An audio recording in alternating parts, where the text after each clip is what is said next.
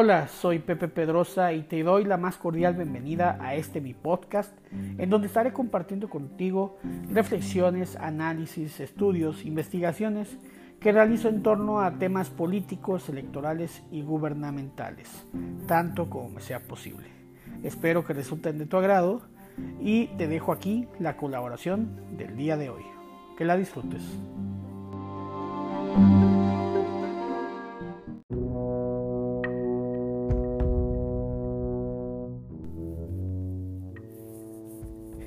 El deseo de una mala noticia.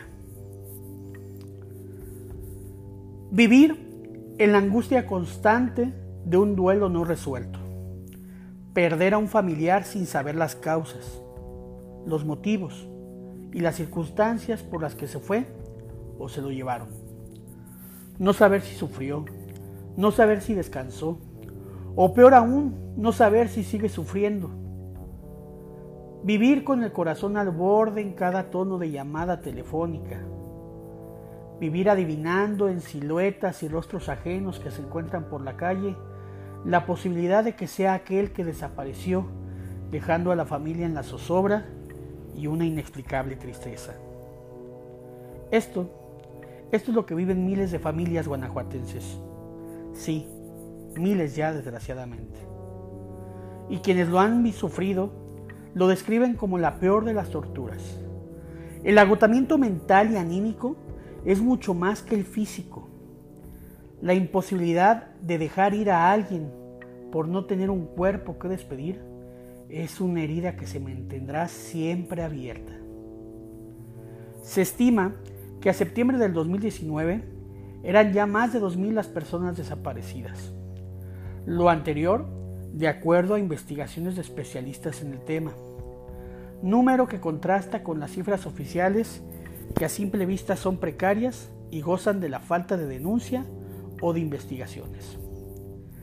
Según cifras del Registro Nacional de Personas Desaparecidas, RNPD por su abreviatura, entre los años 2006 y 2019, Guanajuato y Jalisco son las entidades federativas con mayores índices de desaparición con 26.570 casos, lo que significa el 21% del total nacional.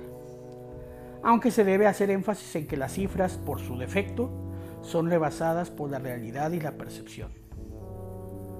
Para poner aún más en contexto lo escandalosa de la cifra, podríamos mencionar un ejemplo. Durante la dictadura militar en Argentina, se habla de la desaparición de entre 22.000 y 30 mil personas. Y al menos en Guanajuato pareciera que la indignación gubernamental aún no llega. ¿Cómo olvidar las ocurrentes declaraciones del exgobernador Miguel Márquez cuando aseguraba que los desaparecidos eran traviesos que se escapaban de novios? La indolencia queda evidenciada al ser Guanajuato uno de los cuatro estados que no ha establecido ni instaurado la Comisión Estatal de Búsqueda y Protocolos de Desaparecidos. Además de que no se haya legislado en lo local, como sí lo hay ya en lo federal, las leyes de desaparición forzada y cometida por particulares, así como la ley de víctimas. Bueno, ya ni hablar de reglamentar el acceso a un fondo de víctimas. En pocas palabras, Guanajuato está muy rezagado en el tema. Es por ello atendible el reclamo y demanda de las muchas asociaciones y organizaciones vinculadas con los familiares de personas desaparecidas. Ojalá que pronto, tanto el Congreso del Estado y el Gobierno estatal atiendan la legislación urgente en torno a la acción estatal en protocolos de búsqueda. Plausible es que tanto el gobernador como algunos diputados hayan expresado su reconocimiento a la urgente problemática, pero esto tendrá que traducirse en políticas públicas. Si no, todo seguirá quedando en demagogia. ¿Qué buscan los familiares de personas desaparecidas? ¿Qué es lo que quieren? Parecen preguntarse en el gobierno.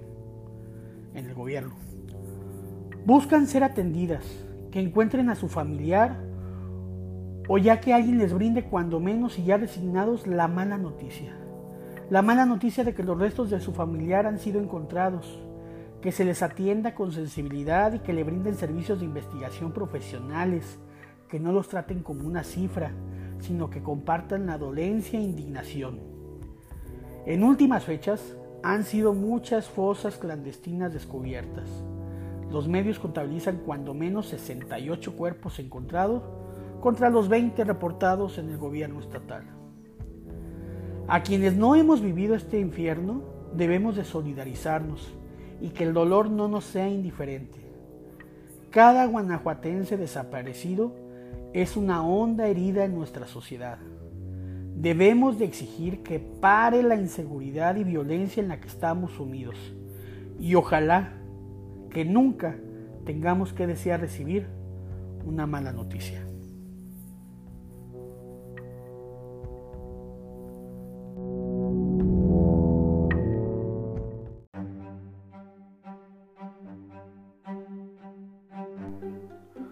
Muchas gracias por escuchar este podcast de esta última colaboración.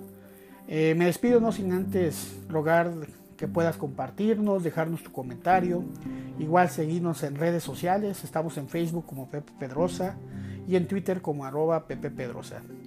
Me dará mucho gusto recibir tus comentarios, tus críticas y hasta la próxima. Nos vemos.